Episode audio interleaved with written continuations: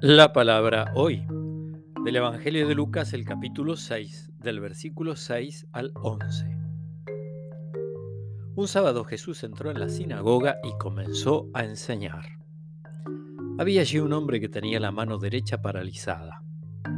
Los escribas y los fariseos observaban atentamente a Jesús para ver si curaba en sábado, porque querían encontrar algo de qué acusarlo. Pero Jesús, conociendo sus intenciones, dijo al hombre que tenía la mano paralizada, levántate y quédate de pie delante de todos. Él se levantó y permaneció de pie. Luego les dijo, yo les pregunto, ¿está permitido en sábado hacer el bien o el mal, salvar una vida o perderla? Y dirigiendo una mirada a todos dijo al hombre, extiende tu mano. Él la extendió y su mano quedó sana.